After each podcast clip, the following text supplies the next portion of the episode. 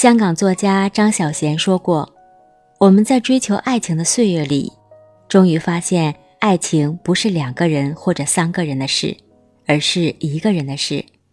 爱情是自身的圆满。当你了解了爱情，你也了解了人生。是的，在这个世界上啊，没有一个人是一座孤岛。